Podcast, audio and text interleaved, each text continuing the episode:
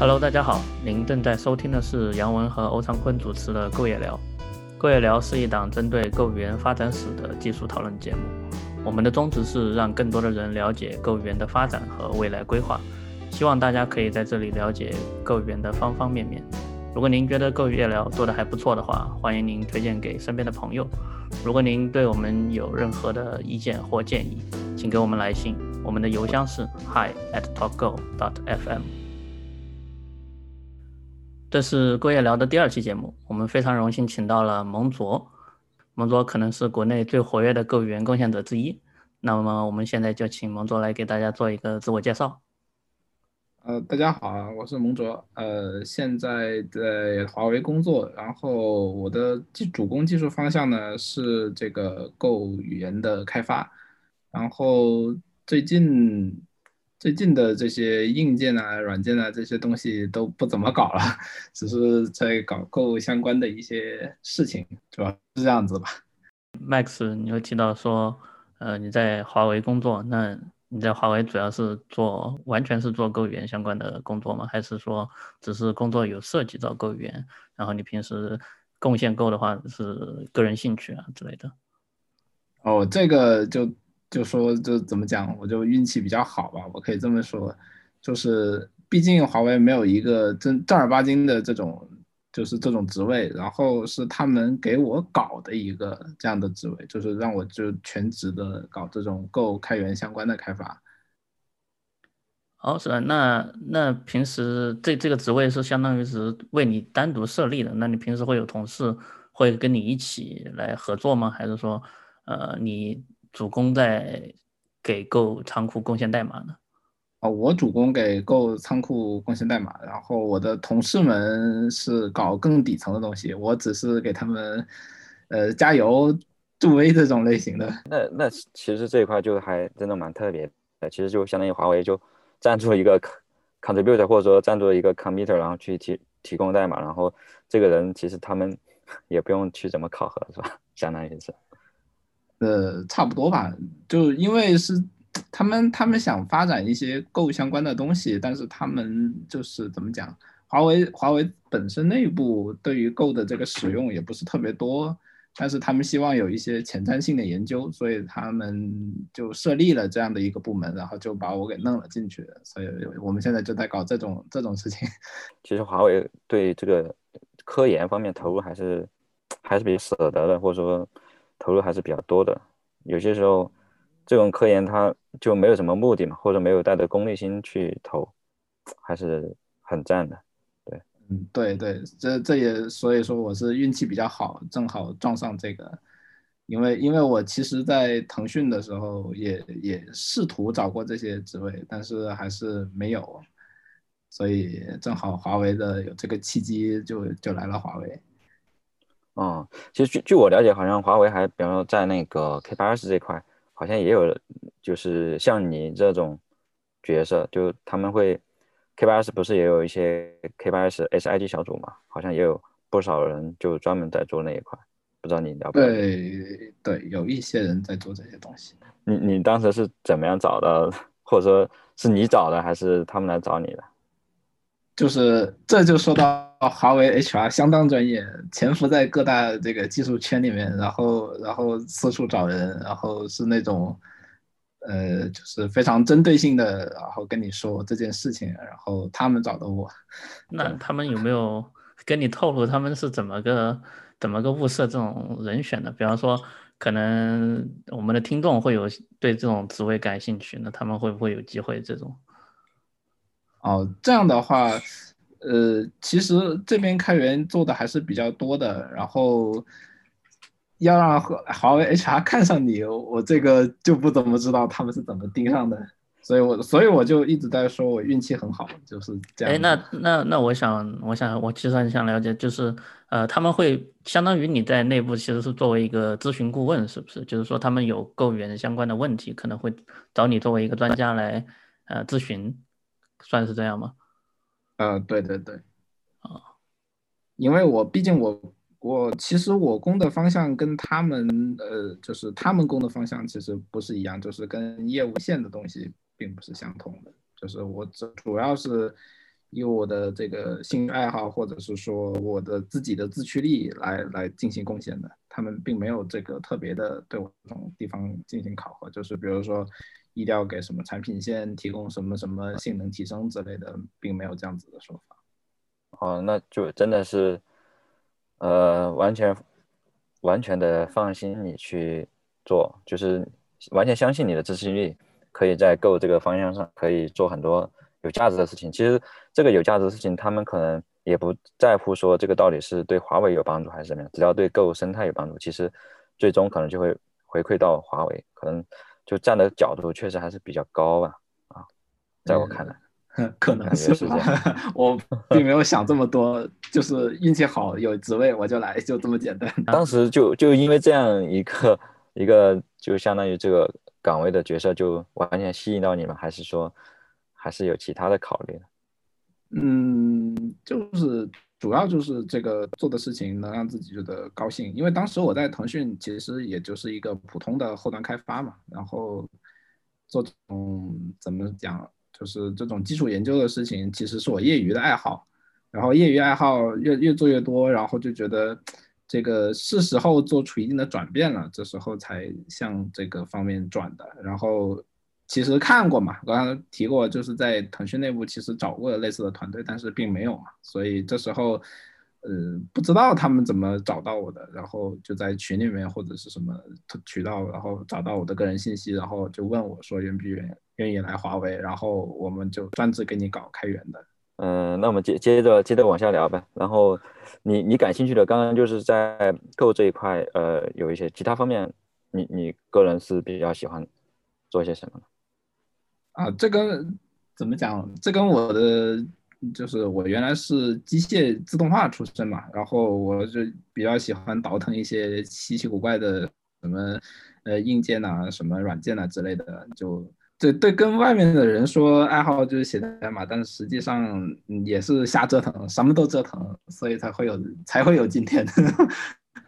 那这次既然好不容易请到你来各业聊，那你平时会有听播客的习惯吗？呃，并没有，就就你们你们给我发了以后，我才第一次听了听你们的播客，我才下的那个 A P P。平时我那个手机上的那个播客程序都直接删掉的。那看来我们也可以培养一波新的用户习惯了。我感觉这个跟什么呃。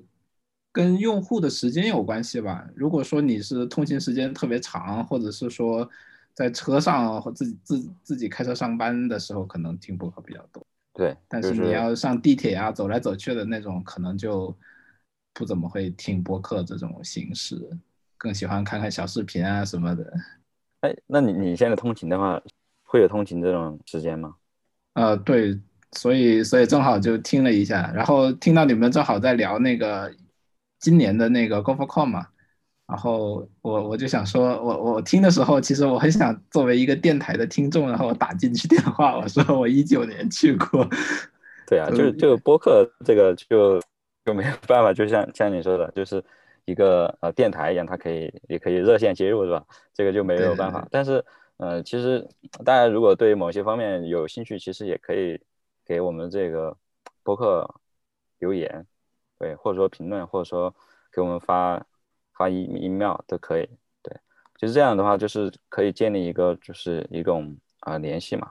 啊，虽然说它不是即时性的，但是因为博客它很多内容它也是属于呃产出性的，那很多东西你可以经过你的这个收听之后，然后你再思考思考之后，然后再去呃把你想要表达的东西去啊评论出来。可能它会有这个实性的问题，但是它。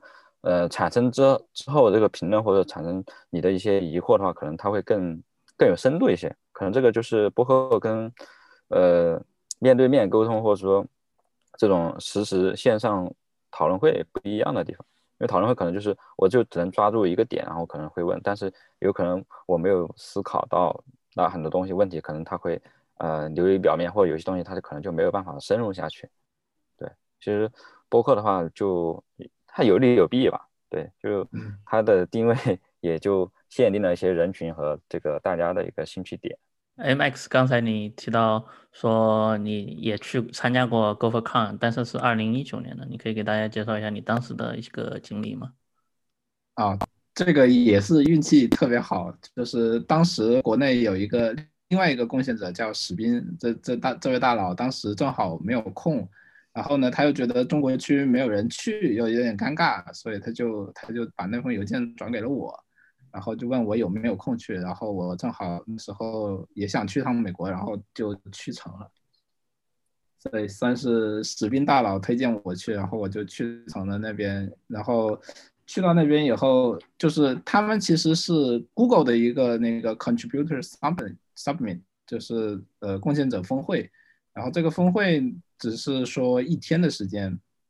剩下的 g o f o c o n 你们在聊一百美美刀，然后我当时就在想着，我当时花了六百美刀。嗯，六百美刀是线下嘛，对吧？对对对对对。啊，还是很贵啊。那你你可以说一下，就是 线下跟咱们第一期聊到的这个线上有什么不一样吗？嗯，线下其实有有利有弊吧。有有利的地方就是可以去体验文化，还有他们那个的。包括跟，就是因为你相当于是二十四小时待在当地，然后你倒时差也没有这个问题。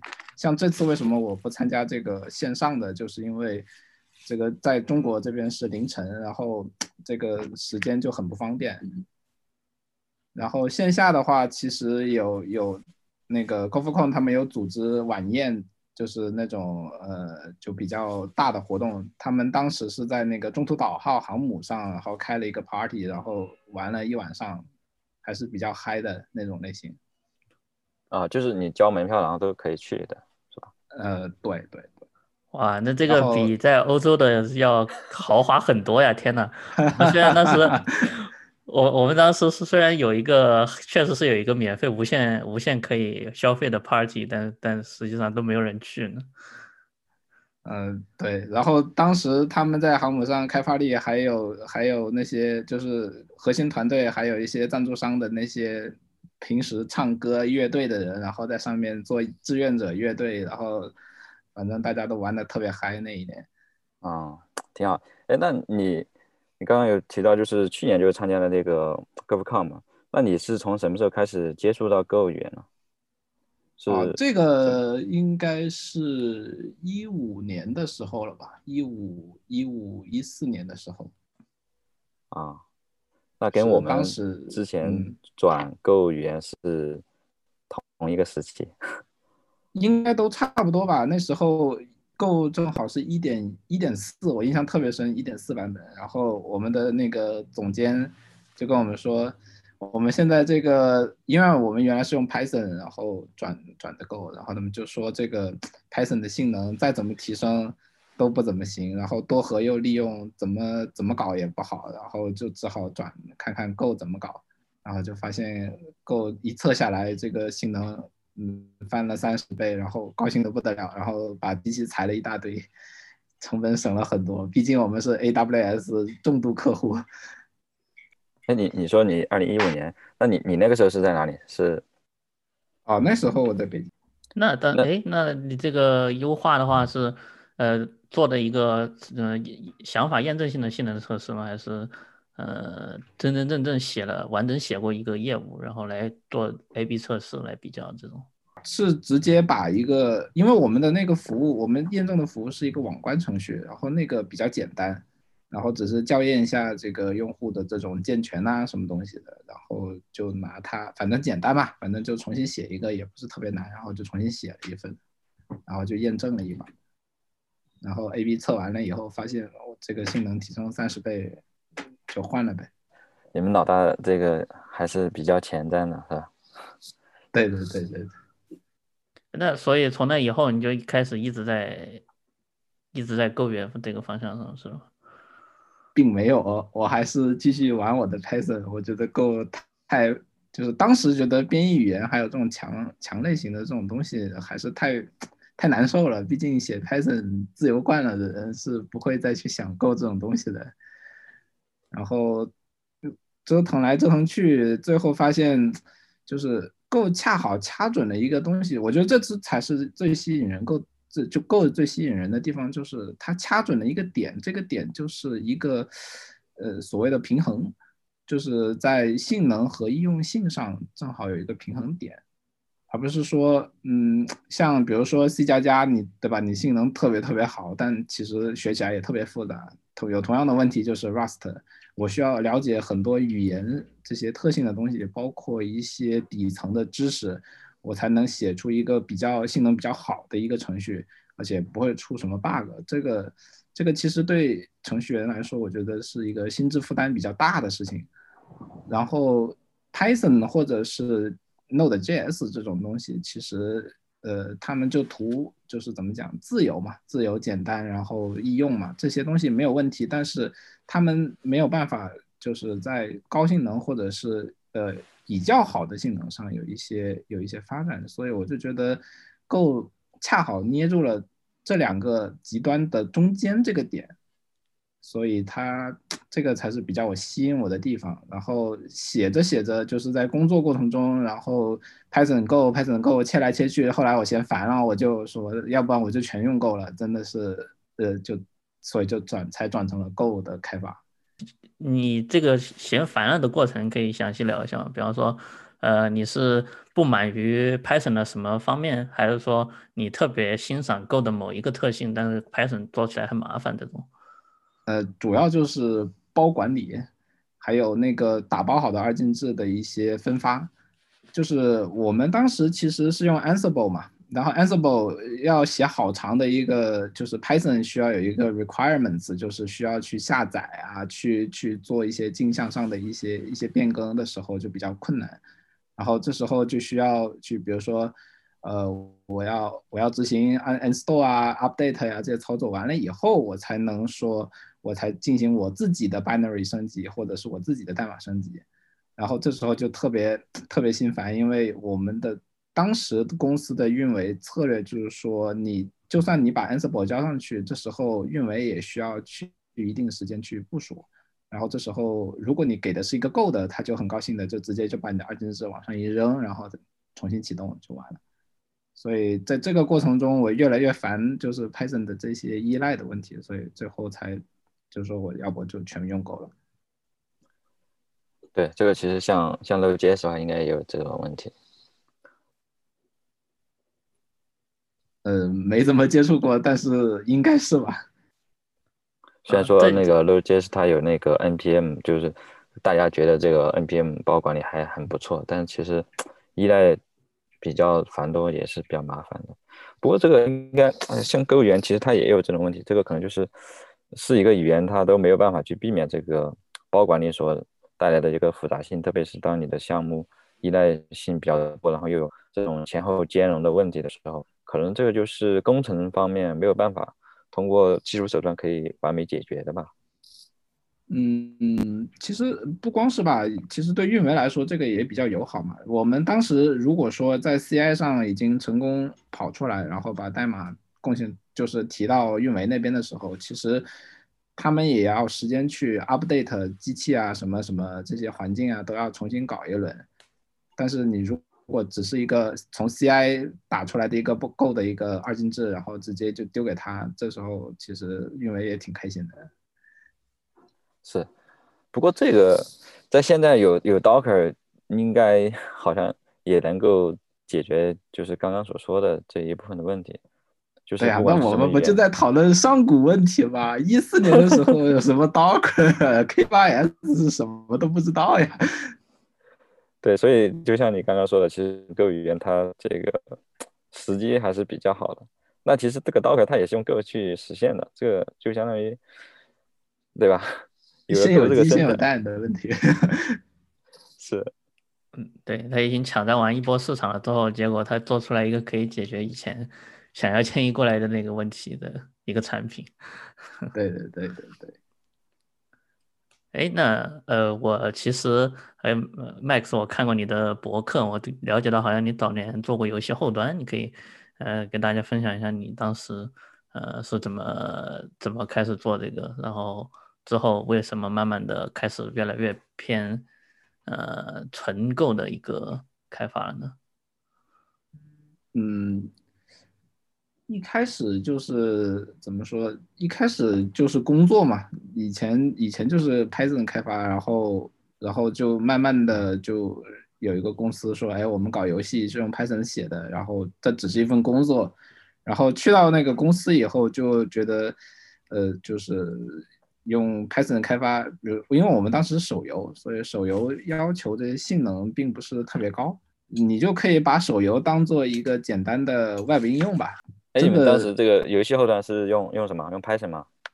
呃，对，所以所以我就积攒了不少 Python 的开发经验嘛，然后这个，然后就逐渐的转成了 Go，就刚才讲的这些事情，然后转成了 Go 开发，然后。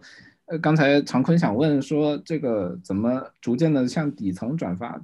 这其实并没有一个特别明显的过渡，说我一定要做够底层的，就是想解决一些够本原来有些 bug 啊什么的问题，然后才慢慢的往下深入，然后才慢慢的看一些性能优化的东西，然后才慢慢的接触到这个底层的一些指令集啊，包括一些 CPU 啊这些什么的东西，然后才开始。做底层的这些东西，那你可以跟大家分享一下，你当时是怎么一个契机？比方说，像我早年，呃，刚开始接触 Go 的时候，肯定也就是做一个应用开发嘛，对吧？然后后来因为要做一些 C Go 的程序，然后才慢慢的了解到一些稍微更贴近底层一点的。然后，那你可以跟大家分享一下你的这样一个过程吗？啊，我的过程完全是因为买了一块稀奇古怪的开发板。当时那个华为有一块那个麒麟还是还是鲲鹏，对，麒麟九六零的一块开发板，然后我买回来了以后，发现够在上面跑性能又特别不好，然后我反正就是瞎折腾嘛，业余瞎折腾，折腾完了以后就说性能不好，那我来优化一把。然后发现可以优化的点还真不少，然后就各种指令集啊什么的，通通往上搬，然后越搬越多，就越来越底层，就是这样的一个过程。嗯，你发现性能不好是跟什么做比较呢？是跟 Python 是吗？嗯，不是，跟呃叉八六的程序，就是它这块开发板的性能其实还可以，但是。Go 在上面有好多，比如说 AES 没有，然后包括 Map 的这些性能，包括一些指令集不支持，然后就会觉得很不爽。毕竟自己买回来的东西没有发挥到最大性能，作为一个技术宅，肯定想设法把这个事情达到的。然后就越来越看越多这些东西，然后提的一些 issue 啊、patch 啊，然后才才渐渐的贴近了底层。主要是这样。那你买这个开发版的时候？就已经相当于定了自己会用 Go 去折腾吗？没有没有没有没有，就就只是看见觉得说，哎呀，用这个 Go 怎么在这上面不行啊？这个我我我受不了了，我要搞。啊，那那你应该一开始是用 C 什么的去折腾，然后后呃没有，我一开始就是 Python 啊。哦，Python。你刚才聊到说你是因为这个契机，所以才开始慢慢的给 Go 仓库开始贡献代码的，对吧？对对对，哎，那那相当于这个时候是你非常非常早期的给购源购仓库贡献代码。那呃，据我们了解，或者说我们其实都都有过相类似的经历，就是你其实给购购仓库贡献代码，其实是一个非常非常难受的一个过程。你当时有这种感觉吗？对，有有有，可以给大家分享几个经历，这种，比方说，呃，你提交了一个 patch，可能隔了好几个月之后才被 merge。或者说，本来一个非常简单的一个 change，然后花了很长时间才才被批准。啊，这个，这这就要说这个史宾大佬的偶像伊安·朗斯泰勒这位大佬，这个这个这个事情了，这个印象太深了。我一八年的时候，其实呃，我我提交完那个开发版的东西以后，我才意识到我曾经向购项目提交过代码，那个代码是一个。一个一个简单的一个什么，我我不太记得了，大概是一个什么编码的一个优化。然后 Ian Lester 直上来就直接说这个这个代码质量实在是不行。然后当时我就我就懵了，你知道吧？当时我就说这个为什么会这样说我这个代码质量不行？然后包括然后他他举例，然后然后还还讲的比较详细。然后呃事情确实是如此，但是确实浇了一头那个叫什么？呃呃，浇了一盆冷水上来，然后让我觉得，哎呀，我觉得这个购物项目不太好贡献。但是后来，然后后来因为开发板的事情又向 Go 提代码，然后我才发现说，哎，这样子确实有好处，因为确实有人替你看着这些代码，然后保保保证这个代码质量。然后虽然这个有时候大佬说话确实有点直，但是确实是很受用的一个状态。他他当时是是怎么样？就直接说这个代码不行，然后就给你说了一二三四哪里不行，是吧？对对对，因为因为以前以前提嗯其他开源项目，当时其实也没有怎么接触过，但是在工作中也不会有，就算在工作中也没有人会这么指责说你的代码怎么怎么不行，就就因为这个 review 的过程就让我一脸懵了，已经就以前毕竟是以前公司做 code review 也只是说。你这个代码这个地方哪里要改啊，那里要改啊，但是并没有说过这个这种事情。啊，可能这个就是这个中国人跟这个嗯叫什么老外思维方式不一样的地方。其实也不算中国人和老外的区别，我感觉是伊人大佬就是容容不得沙子是吧？眼睛。对对对对，他他其实人很和蔼，然后然后确实很尽心尽力。因为当时去一九年去那个 GoFCon 的时候见到他本人了，然后跟他讨当面讨论一些问题的时候，其实人还是挺和蔼的。就是但是能能明显的感觉到，就是伊人大佬对于代码质量，包括这个思维的这个清晰程度是要求是挺高的。所以我感觉是他就是人就是人的问题。然后接下来就可以讲讲，就是这些购物项目里面各位各位开发，然后各位核心的组的这些成员，其实性格都有不同。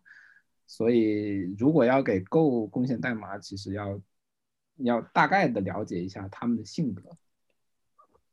哎，那你可以接就接接着就分享一下你对他们几他们这些团队的成员的认识呗，比方说呃那个。呃，Russ Cox，然后你有跟他有相相对过 review？我看到你最近呃提了一个 man page man page generator 的一个 CL，但但 Russ Cox 是直接就给你 code review 减二了，然 后你当时会会有会有很挫败的心情吗？就是你肯定在上面花了很多时间，对吧？哦，也没有花多长时间，那那个那个 CL 也就花了我大概三个小时吧，三个小时不到。嗯，也是，因为因为其实我只是感兴趣，特别有兴趣，因为那个，呃，就是你你想想看，那个 issue number 才是一零一这么古老的 issue，然后你正好我那天翻到了，然后我就说，哎，这么古老都还没有结，然后还挺简单的，我看了一下，然后我就翻了翻 man 的这个 spec，然后我再去读了一下，然后我就发现，哎呀，这些古老的东西还挺有意思，然后我就顺手写了一个一个。类似于 demo 或者信，就是玩玩具一样的东西，去去试试看。说如果够官方觉得这个还合适，那可能合进去也行。我当时也只是想能不能合无所谓，我只是我学到了很多东西在这个过程中。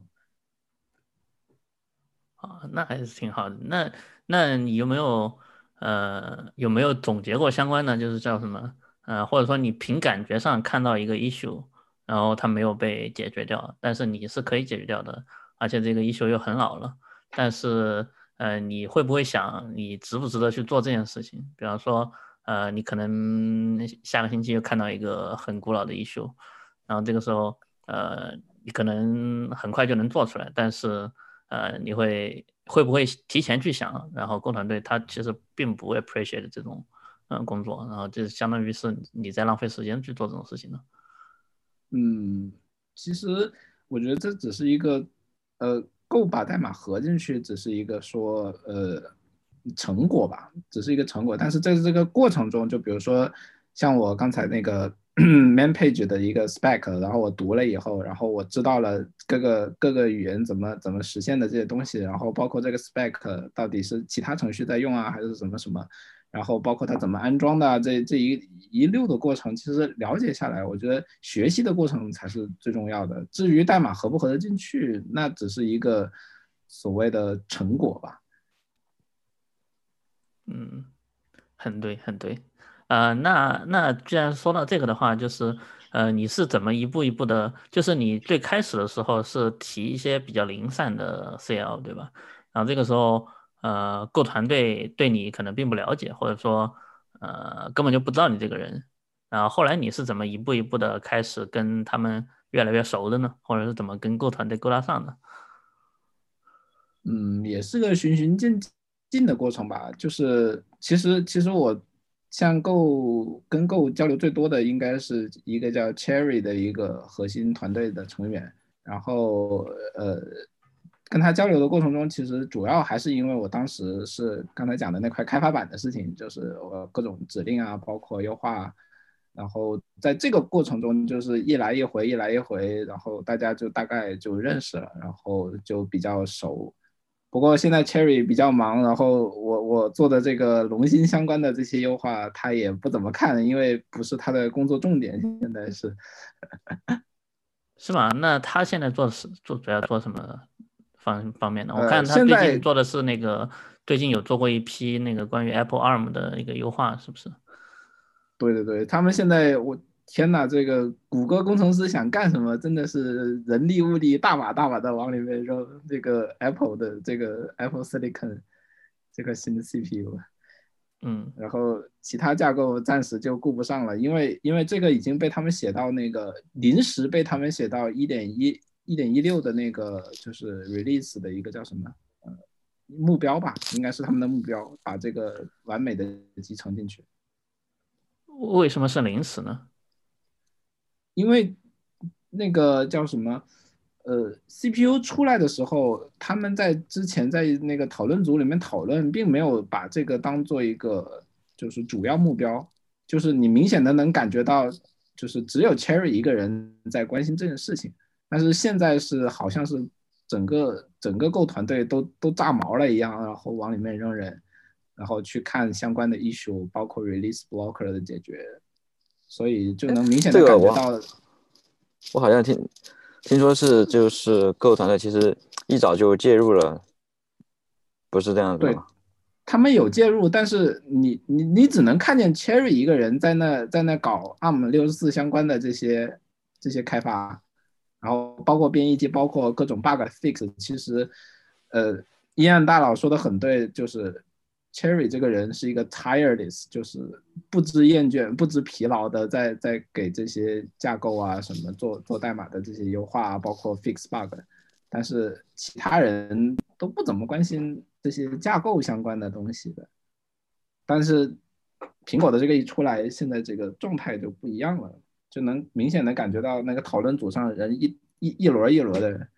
平时只有 Cherry 和 Kiss Randall 两个人，还有包括我这仨仨人吧，最多还还有 Ruskos 或者加上医院大佬，这这大概五个人就在搞架构相关的东西。那你是基于什么判断说这个关注的人越来越是是普通的用户关注的越来越多，还是说呃，开发组里面的这么多开发人员开始关注这个架构相关的？开发开发组里面的关注的多了。普通用户这个其实量差不多的，没有那么多。哎，你刚刚有提到，就是你对各个团队各个成员，其实他们的这个性格什么的都有一些了解的。嗯，刚刚有提提到那个 Elon Tyler 嘛，那其他的你这边有没有特别想要说的呢？啊，这在这儿，在这那那就那就八卦一下了。这个跟够技术并没有什么相关的东西。啊，大家都比较喜欢听八卦。就呃，Raskos 作为 Tech Leader 啊，他他这个人比较比较就随和，或者是说讲话不会那么直接，就像伊恩一样这么直接跟你直溜溜的说出来。但是但是他就是怎么讲，嗯，还是比较严谨的，就是不会不会随意的合合入一些就是不怎么经过仔细论证的。这些艺术啊，包括一些代码，但但是像其他的开发，有有一些核心团队组的人，就是呃，也不是说是谁吧，反正确实有的时候合进去的代码质量不是那么高啊，嗯，也可能受限于就是经验啊、学历啊，其实这个怎么怎么可能都有，但是嗯，就是不一样这个地方。然后像呃，Cherry 刚才也反复提及的，呃，这个这其实是个华人妹子啊，这个这个大家不要搞错啊，这个是个中国人，但是呃华裔，在他是其实在 Google 英国上班的，然后他他主要主攻的就是这种架构相架构优化相关的东西，包括一些操作系统的 bug 啊，然后包括一些呃这些怎么讲呃 MIPS 啊，然后 ARM 啊，然后这些的优化。然后其他的人，比如说想想看还有谁，呃，Keith Randall 也是一个比较呃编译器优化，就是包括后端这一部分比较比较熟的一个一个工程师，也是比较严谨的。就是你跟他讨论，你能明显的感觉到，就是说他要求的是 facts，就是要求是事实，然后包括包括数据，包括原因，你为什么要改这个 bug，或者你为什么要做这件事情。其实都是要求比较严格的这种类型的人，当然他们都已经，嗯，我我没有看过他们 LinkedIn 啊，但是我个人感觉他们应该都是五十岁朝上的，就除了 Cherry 比较年轻，大概也就二十多岁，是相当厉害的一个工程师。你刚才有提到 MIPS，呃，既然聊到 MIPS 了，就呃，你应该现在属于是 MIPS 的维护者，是不是？呃，我算 MIPS 打杂，不算 MIPS 维护者。维护者还是 Cherry，这个我从来不敢给自己加二。谦虚了，谦虚了。呃，那聊一聊，聊一聊你是怎么开始做这个维护的吧？或者说给大家介绍一下你呃给 MIPS 做维护的一些工作啊这种。啊，这其实就是当时做 Go 的那个呃 ARM 优化已经做的不少了嘛，然后这时候 ARM 中国的人。就来就找过来说，哎，你你你为什么贡献这个？为什么你是不是我们 ARM 的什么什么其他部门的人啊？我说我不是，我就是个爱好者。他们很很吃惊，然后就说，这个 ARM 中国需要你这样的人。然后然后就我们就聊了一下，然后就了解到他们也开始准备向 Go 的方面发展，然后有一些呃有一个 Go 的团队，然后来做这个 ARM 的这些后端优化。然后既然他们更专业，那我就。我就可以暂时不做了，然后正好这个时候又是运气好，又有人给我寄了一个那个那个龙芯的开发板，然后然后这时候就让我说，哎，这个龙芯怎么也性能不行啊？然后我又开始折腾起了龙芯，然后就变，因为毕竟龙芯的背后的架构就是呃这个 I ISA 就是所谓的架构，其实就是 MIPS，然后所以就给 MIPS 做上了一些贡献。当然现在还是一个比较。MIPS 还是一个比较怎么讲残缺的状态，因为很多性能确实我没有精力能能覆盖到这方方面面，包括呃加加解密库，包括一些呃内存优化，这其实我都还没做到。我不敢说自己是一个维护者，我只能说我尽力让它不要先出 bug。如果说是维护，或者说去。呃，给给他做一些新的 feature，一般是会考优先考虑怎么怎么样考虑它的优先级呢？就是你会你会凭你自己的呃个人兴趣还是呃经验，然后来选择一些一些要做的优化啊，或者是维护的之类的事情。哦，这个这个其实工作的顺序呃优先是 bug，因为嗯，MIPS 毕竟是一个弱内存的。这个模型嘛，然后它需要需要一些比较额外的看护，比如说一些写写屏上啊，包括一些呃嗯指令的排序啊，其实是需要一定的看护的，所以可能在这方面我会优先去解决它的这些呃 bug，这这 bug 是最优先的，然后 bug 能解决完了以后，我再去挑一些比如说 runtime 啊的一些优化，指令集那就再得更靠后了。所以这是我目前的一个优先级。啊，那哎，那他这个为什么他会选择一个弱序的一个 memory model 呢？这个应该就是他们上世纪七十年代埋下的锅吧？这个我也不太清楚，为什么选择了这样的这种内存模型。哦，这样，所以就是他选择了弱序之后，也后来不能不能再改进了，对吧？就不能再改动了，因为它可能会造成一些兼容性的问题。对对，内内核开发其实其实那个谁，嗯国内有一个非常非常厉害的内核开发，就是 MIPS 相关的一个开发，然后他总结下来就是就是龙芯啥问题啥问题就多 Cynic 几次就行了，就是多同步一下内存，然后多多 Flash 一下这些就能完成了。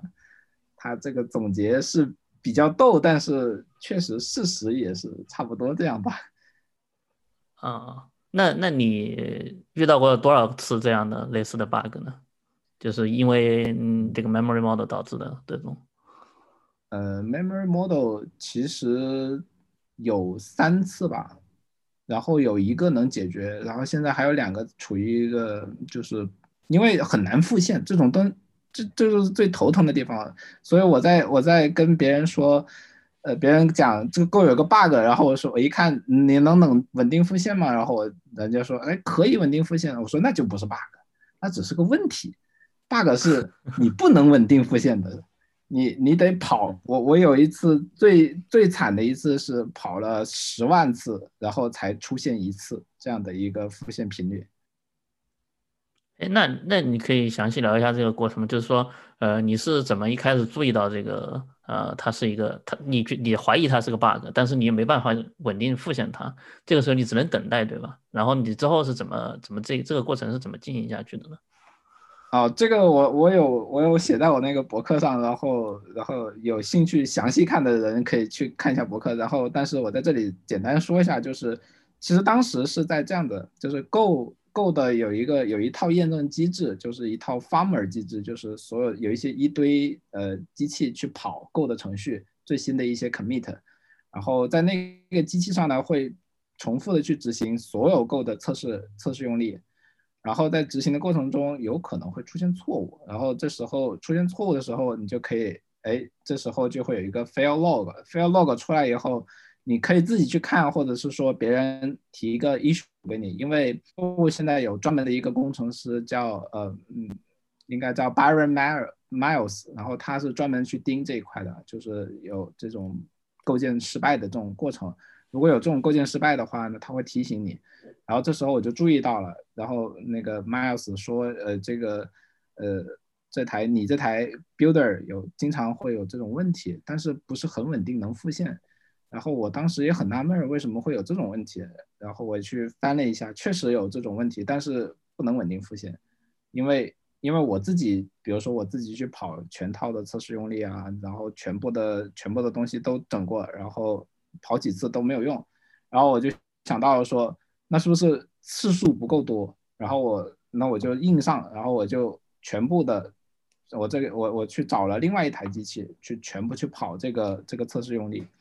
然后大概跑了跑了十十万次，然后终于发现，哎，这十万次里面确实会有一次会出现一个这个内存的故障，会一次或者到两次，就是十万次里面，所以就说这确实是一个呃内存屏障的问题，所以才会最后最后得出来这个结论，然后写给购官方，然后 Cherry。这时候，Cherry 的牛的地方就体现了。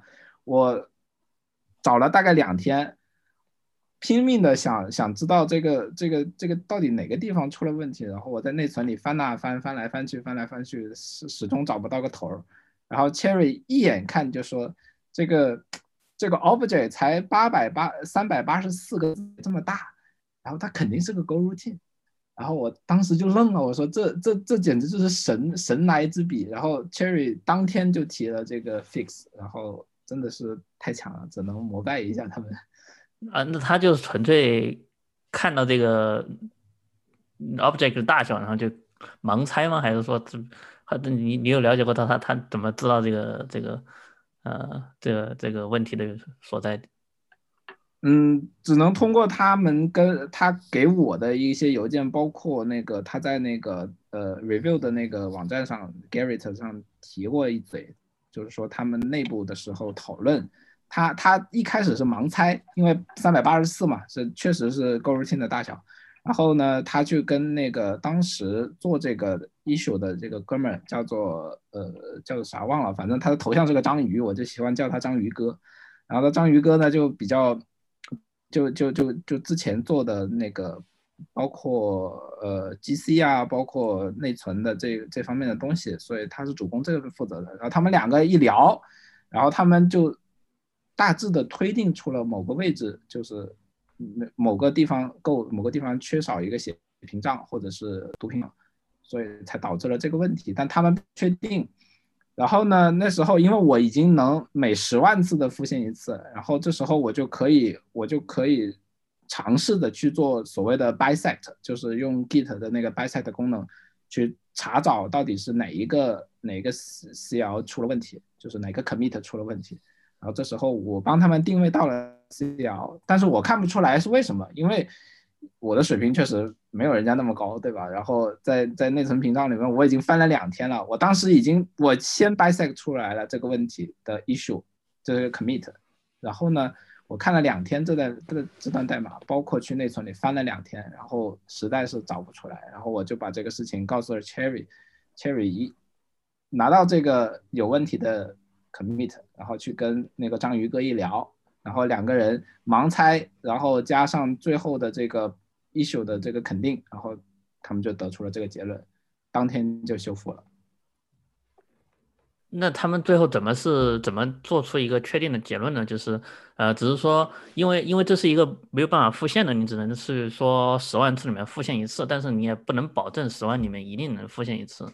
这个时候，他十万里面一定能复现一次，一定有一次，对，有一一到两次，大概是这种频率。这个这个难道不是因为是概率的原因？比方说，可能，嗯，它的复现概率就有这么高。然后，但是可能它加了这个代码之后，加了这个 fix 之后，呃，可能这个复现的概率又变低了。然后可能你十万次里面不一定能复现，但是你十一百万次可能就能复现。又又来了是吗？嗯，对，会会有这种，他们怎么怎么能够非常非常的确定性的能知道这个就是这个 fix 就是这个问题呢？还是说只这个是通过逻辑论证呢？还是说有？应该是逻辑论证的，嗯，对，那这个他那这这就很很叫什么很很我很好奇的，就是因为我也以前也提过这种嗯类似相关的呃呃就是这种很难 reproduce 的这种这种问题的 fix，但是我始终没有办法说服自己像呃加一个单元测试能够把这个问题复现出来。你可比方说像呃 Ian Taylor 他就很看重你如果给一个 fix 的话，你一定要加一个。呃，test，但这种这种 fix 的话，它会加 test 吗？或者是，嗯，只是加 document，只是只是说有一个说明，包括为什么会有这个 fix，为什么为什么这里缺个血血屏障，然后为什么这个血屏障会在某些架构上会导致这个问题，他只能这么说，因为确实不是很好重现这个问题。那所以就是在这种情况下。那他提的这个 CL 的话，review 者的话，就相当于纯粹就靠信任，然后去 merge 这个。嗯，不是纯粹的信任，就是他确实有一个论证的过程啊。就是说，呃，这个怎么定位到的，包括这个怎么讲，这个修复为什么会有这个，为什么在这个地方修复，它是有明确的论证的，不。他写的比较详细的，呃具体的大家可以去博客上看，但是在这里就不展开了。刚才有聊到说他们内部讨论，你有参加过他们的内部讨论吗？没有，那个是嗯 Google 内部的讨论，这就这就涉及到就是什么，我对我对 Go 团队就是说的一些一些怎么讲，一些不满的地方。对对对对对，可以详细聊一下，因为因为。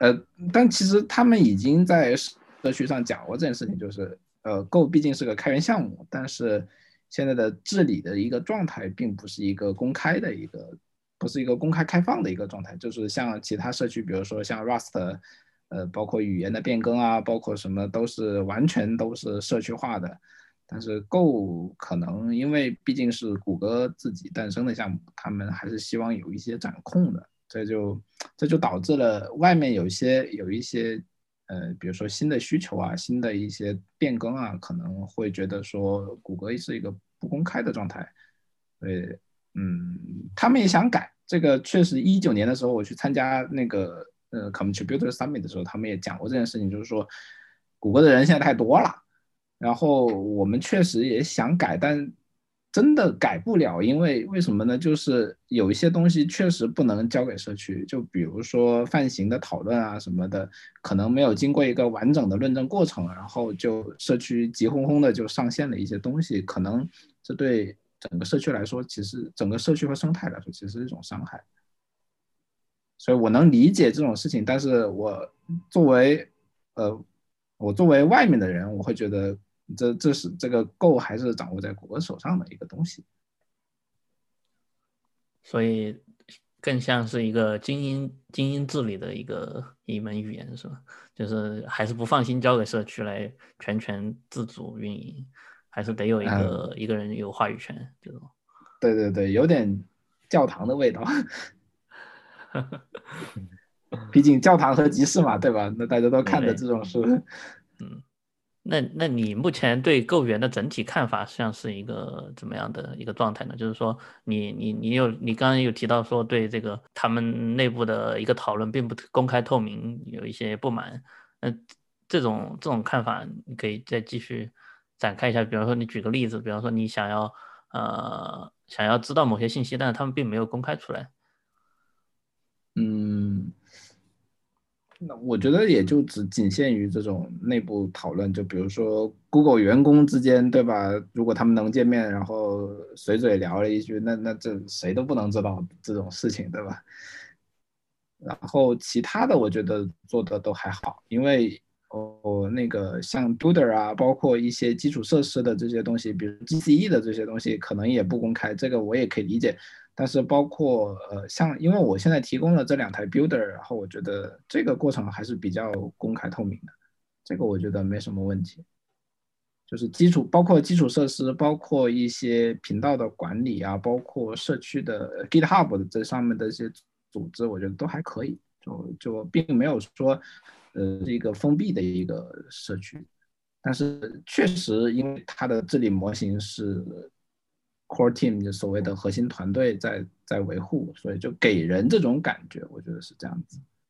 对，那你刚才提到说你现在已经有两台 Builder 在上面了，你可以给这个这个这个添加 Builder 的过程是一个怎么样的过程？这个 Builder 是在你的自己家里，对吧？对对对。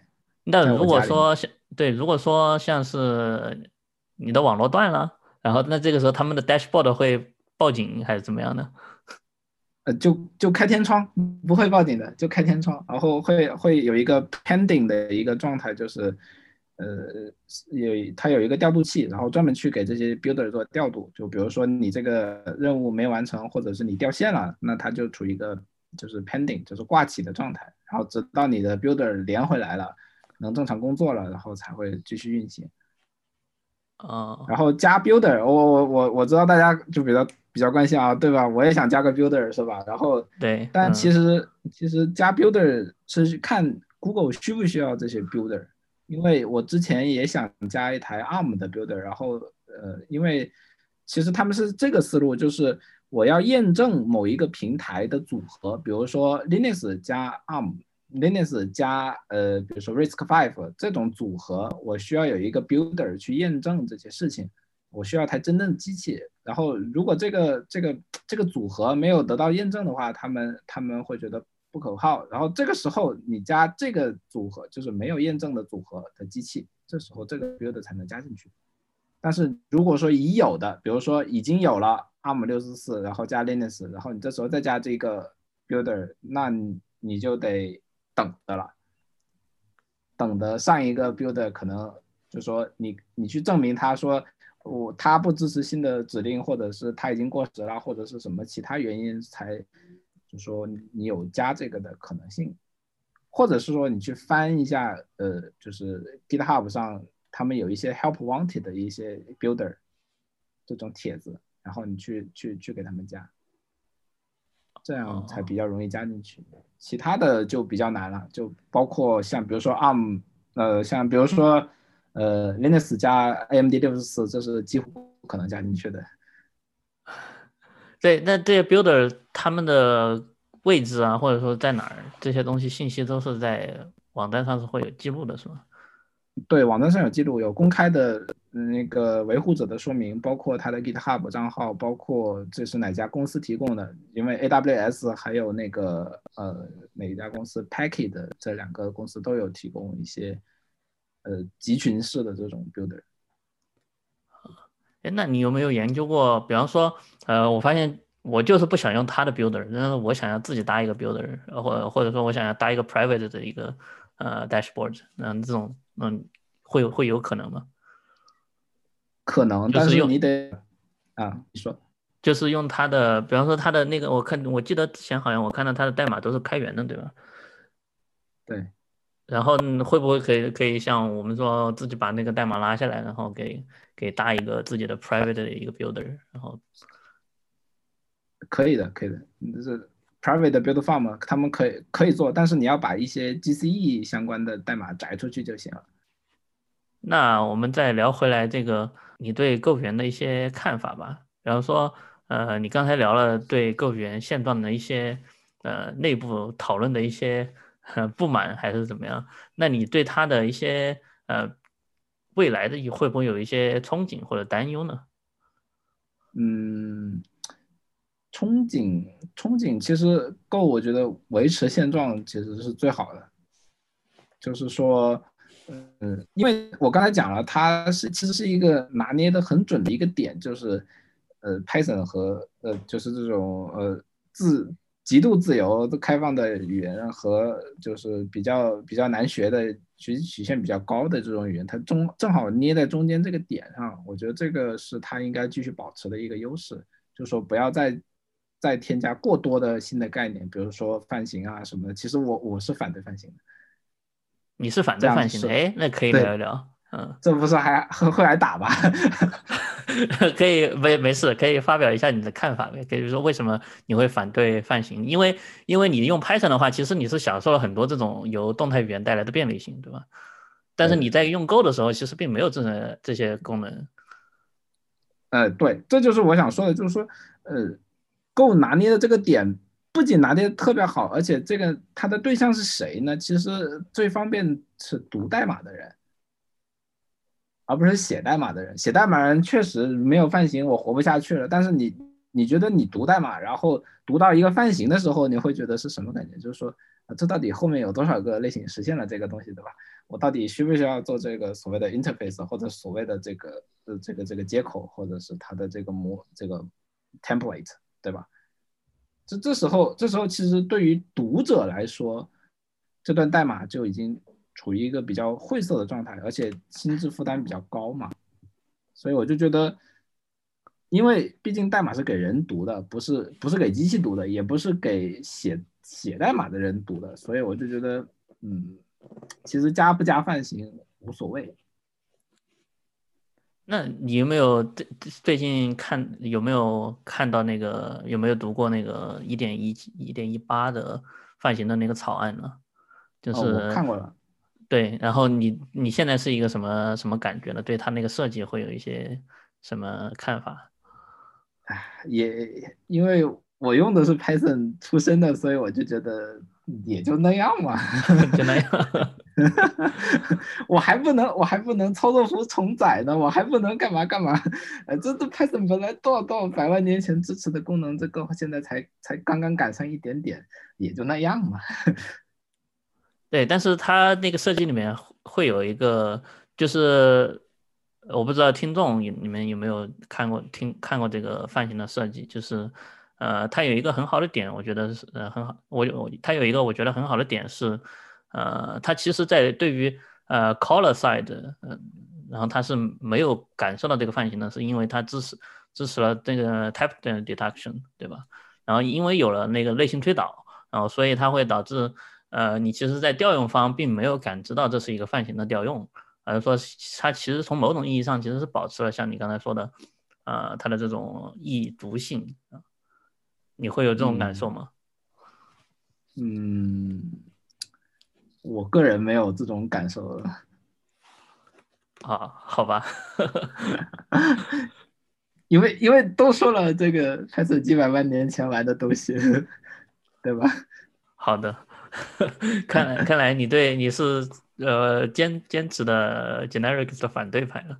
不，也不是坚决，我只是说，因为代码是给人读的，不是因为我一直一直是这么想，代码是给人读的，肯定是越来越简单，越越来越就是没有这种心智负担，才才会才会才是它的发展方向嘛。就就像你原来一开始对吧？原来代码是怎么写的？打孔机上的对吧？那你要读那对吧？你要你要每个孔看看哪个有没有写，然后后来变成了汇编，那变成汇编以后，哎，确实从这跳到那，然后又又形成了一定一定量的心智负担，然后他们又把这个心智负担去掉，那就变成了现在的所谓的 control block，对吧？那那 if else 这些乱七八糟的东西，然后它肯定是一个逐渐简化的过程，哦，就是逐渐加层、逐渐简化的一个过程。而不是逐渐的做加法，这其实其实正好是反过来的。我感觉其其他语言，包括像 Rust、C 加加，呃，好是好，对吧？性能高是高，但是我觉得可能最后用的人最多的还是这种语言，就是读起来比较简单，容易上手。这个这个其实跟这这两门语言的早期的发展形式其实会有一点点不同。比方说像 Go 的话，因为有 Go 一的兼容性保障。所以这就从某种意义上其实限制了它不能够做减法，对吧？如果像以你的角度来说，呃，比如说你的个人，你你对于这门语言，如果以后日后的一个发展，你会希望它会有一些什么样的呃变动呢？或者说，呃，它不能一直保持原样，它总得要有一个往前发展的一个过程，对吧？你会你会你你会是怎么想的呢？你？我就觉得现在就挺好的，真的。我我不就是包管理，我我觉得可以再改进改进，但是但是这方面就比如说法，包括这个，我觉得这个已经真的挺好了。我我觉得够用了，够用了。就是现在已经到了一个完美的程度了。也没有完美，但是但是可以加的东西可以说是比较少了。就是基本上那那这么来理解或者这么来看的话，那是不是说，其实语言那再往后其实也没有什么可以做的。那我们都知道嘛，不管是什么，其实你还是得往前走。就是你怎么说呢？就是呃，可能你现在是超前的，但是你如果持续不变，其实可能就是在倒退嘛。那对 Go 语言来说，难道它就是有这样的，就是它的趋势就是？就这个怎么说？就是编程界的趋势，难道就是一定要简单，然后它才是这个永恒吗？难道不会有其他的改变吗？就是，嗯，就是难道要把比方说 Go 这么简单？那是不是在在以后的一个方向，就是说简单到可能就不需要人呢？就可能 Go 语言也也就不存在了。可能 Go 的话就是有编程语言的最后一门啊简单的语言，再往后的话可能就是没有没有编程语言。可以这么去畅想吗？没有编程语言这是不可能的，每天都有，对吧？无数的爱好者，包括对吧？这些大学生，然后应届生搞一些一些自己的一些爱好。这这种的话，我我我可能呃把它称之为就是这是自己去呃学习嘛。就我们所说的编程语言，可能还是说到达一定的量级，这种就是会对社会会对整个嗯 IT 行业有这种影响力的嘛。嗯，我感觉应该不会是最后一门，但是未来的趋势肯定会是 AI 取代这种东西，因为毕竟人是越来越简单的东西，就是用的东西肯定是越来越简单。就像你现在在用的电脑，对吧？几几十年前是是一堆电二级电子管，对吧？还需要人去去上面手动输代码，包括打孔啊，包括呃不管什么形式，对吧？也是很复杂的。然后它越越变越简单，这这是一个不可逆的趋势，这是人性使然的东西，所以编程语言注定是会消失的。但是是什么时候，或者是 Go 会不会是最后一门？我觉得这个基本上，嗯，不会那么快。好，那刚才我们聊了这么多关于怎么贡献 Go 代码，然后以及 Max 参与贡献 Go 代码的一些经历。那 Max 呢？呃，我注意到你有组织一个叫做 Go 浪 CN 点 org 的一个呃呃 contribute club，你可以给大家介绍一下这个是一个什么样的一个 club 吗？啊，这个这个 club，这个是其实我不是创建人啊，我我只是我只是跟我只是跟。创建人李宝坤同志，这不是同志，就是就是跟他跟他一起传的这个局，就是说我们确实需要一个组织大家在一起的一个一个组织，就是国内的这些 contributor，但其实主要是他的想法，就是我我我只是参与其中而已，然后帮助他管理一些东西，然后要加入的话。呃，网站上呃是网站是呃 go long cn 点 org，然后怎么加入？其实上面写的是十个 con commit，但是这不是一个硬性的标准，也不是一个说必须达到这个门槛才才可以进来，而是说，嗯嗯，你你你有很很深的影响力或者是很强的这个代码的实力，其实我们也可以接受的。然后组织里面。成员其实平时就在里面聊一些，呃，给 Go 贡献代码啊，然后一些苦恼呀，包括代码写不出来呀，怎么 debug 呀，大家都在里面讨论这些东西。这呃，当然这是一个先有鸡还是先有蛋的问题，就是说，哎，你要你想进这个地方才去给 Go 做贡献，还是先先给 Go 做贡献做够了，然后才到这个组织里来 的一个过程，所以。嗯，大家可以先先先先了解一下嘛。那，现在的成员里面，大家会主要关注哪一块？其实像刚刚你也主要谈了，你可能在 Mix Mix 啊，还有其他可能会解决一些 issue 啊。那就是相当于是咱们中国区的这个 contributor 的话，它的大概定位或者说倾向性大概是在哪一块？嗯，是还是说可能就是去。做一些 issue 啊什么的。中国区这边其实呃，ARM 中国是是很有很有目的性的，就是他们是主主要就是就是修 ARM 相关的一些，包括性能提升，包括 bug fix，包括 issue，这是他们的主攻方向。然后其他人呃，大部分都是爱好者，就比如说我我我可以算是爱好者，只是现在才转成了全职而已。就是以我们这边的。嗯，看法就是主要还是修一些 issue，然后自己感兴趣你就提哪些地方。我们爱好者的指向其实并不是特别强，然后中国区这边的也没有什么任务嘛，这只是一个业余爱好小组，可以这么认为。啊，讲了那么多，其实 contributor 是有一个福利的，就是这个福利就是谷歌给你报销，你去那个 contributor submit 上的一些费用。什么？我竟然不知道！要申请吗？不是申请，就是那那那封邮件，你呃，就是就是呃，我不知道为什么，呃，就可能因为今天是疫情嘛，所以你你可能没收到。但是，一九年的时候确实有有一封邮件，就是说会会谷歌官方会邀请你说，你作为 con contributor，你要不要来参加我们这个 submit，然后我们给你报销。呃，这这个来回的机票包括酒店，就是这样子。哎，那他是怎么接近这个 contributor 的？呃，你呃怎么说？这个标准，就是就是他们的核心团队认为的标准，我我也不太清楚怎么认定的。我当时确实是只是收到一封邀请邮件，但是我并没有收到收到说他详细告诉我可以报销。哦，那。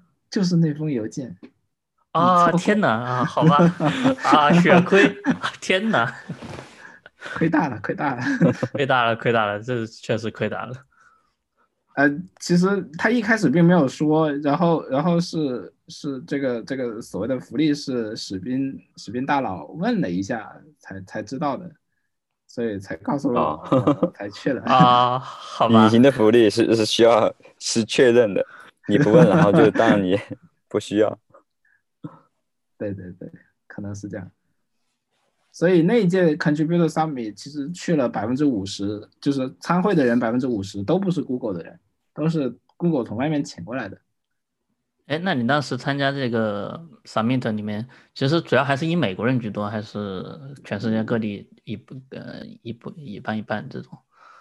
呃，美国人居多，但是。我我很惊讶，有三个日本人，但是我我在我在我在邮件组里面不怎么见到他们，可能因为我们的工作就是我们贡献的范围不一样，就是这个原因。啊，三个日本人，然后还有还有不少欧洲的。所以大家如果想去国什么的，虽然说现在有疫情，等这个过去，可以贡献一下代码，说不定可以免费去美国，对吧？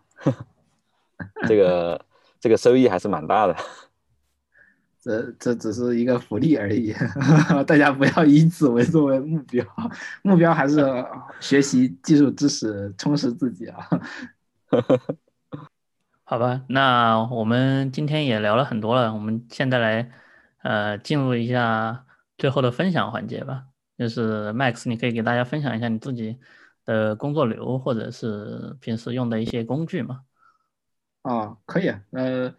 我是 Vim 爱好者，当当然这是已经做股的编编辑器了，大家呃且且且看这怎么说，大家看着看着用就好了。这个我就喜欢用 Vim，然后呃包括包括提交代码啊什么都都是在终端上完成的，就是一个 Tmux 终端 Tmux 一个 Tmux 终端，然后。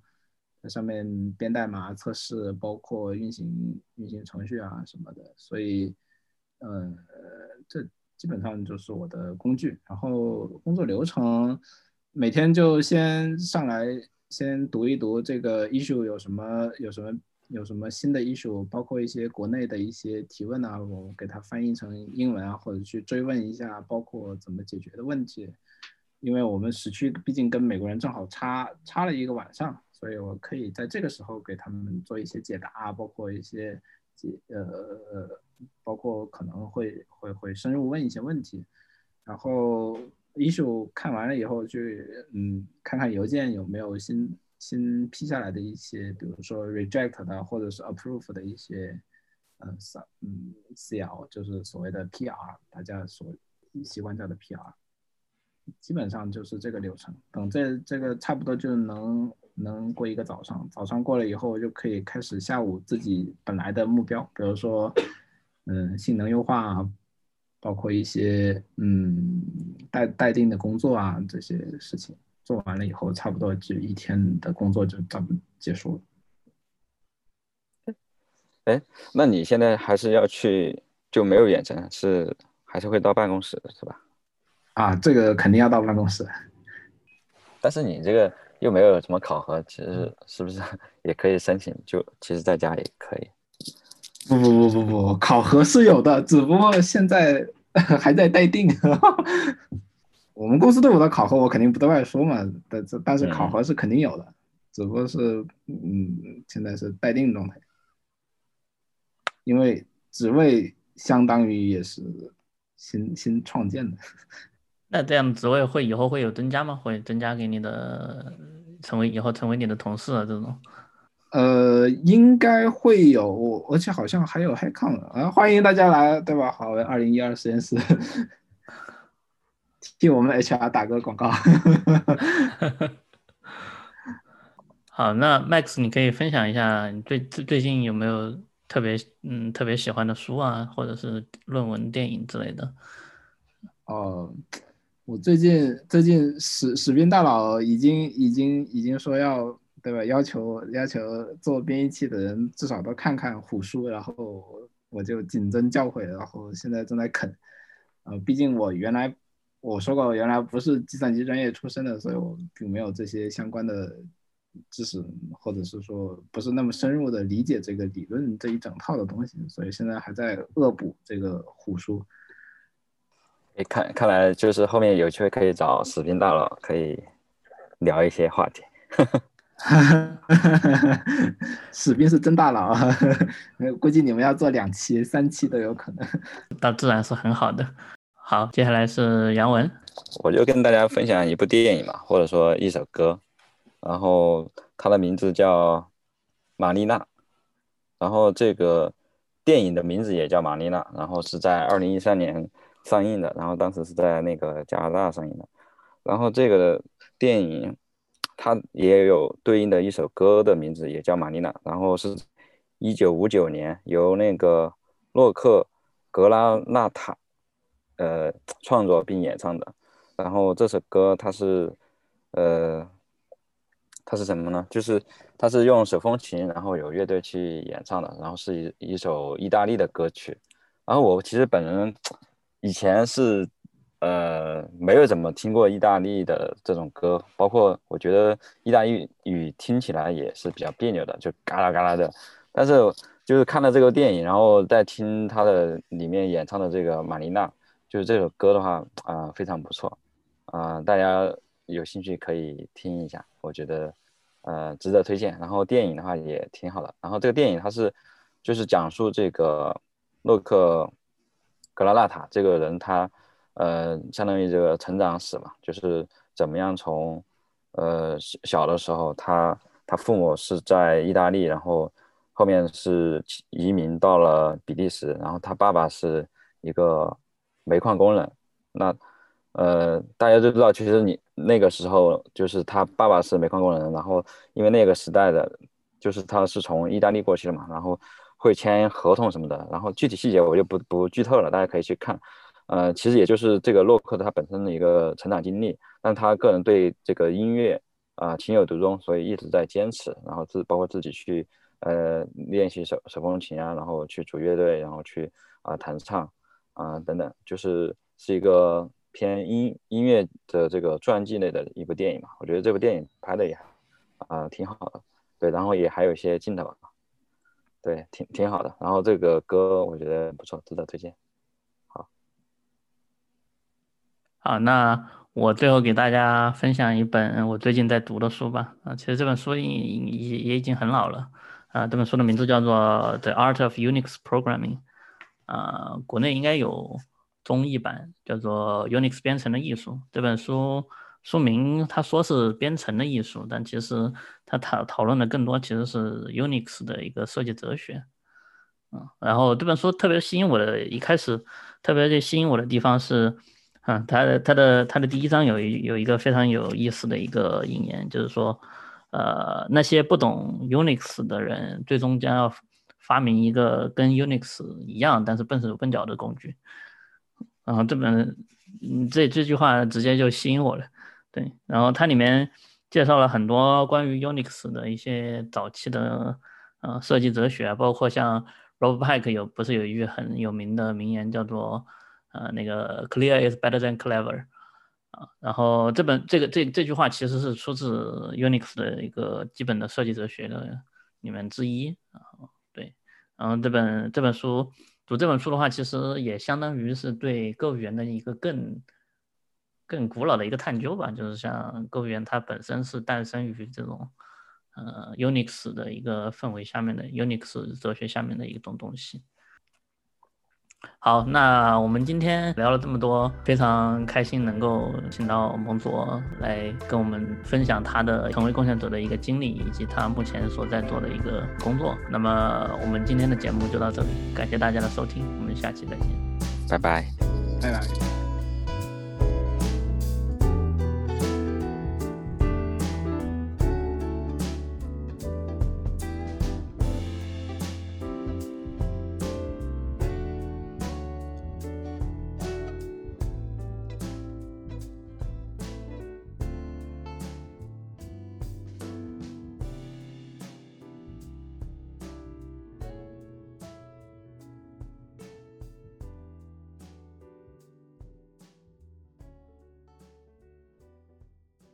其实我很憧憬，就是说以后以后有有这种技术的这种圈子，能让能让大家都能就是干到老，而不是说转转管理啊，转什么像伊恩兰斯泰的那种高度。毕竟他上世纪七八十年代就开始写代码，我们还在玩泥巴，可能还连出生都没出生呢。好，对，这个也是我看之前的那个。GCC 它有贡献那么多代码，而且还是好几十年前的，哇天呐！啊，那不能比啊！那那那时候去，嗯，还我那时候去美国，其实我还去去了一趟 MIT，然后人家哇塞，那个机器啊什么都是极度古老的，然后就就我就站在那个橱窗前头看嘛，第一台 Lips 机器就就摆在我眼前，就就以前只能在教科书上见到的东西，然后就摆在了我的眼前。然后那种打孔的机器，哇塞，我都看得目瞪口呆，原来是这样，loop 原来是这样子的。然后包括那个一些跳转的指令啊，其实是怎么来的？为什么回车键是怎么出现的？包括这些电传机是什么东西？其实他们都有那个相关的博物馆，然后可以有介绍，啊，都看了一下，我。特别震惊，然后就我就站在橱窗前的时候，一个特别老的教授突然走过来说：“Are you interested in this？” 然后嗯，然后给我介绍了一通这个 Lips 机器是什么的，巴拉巴拉巴拉巴拉。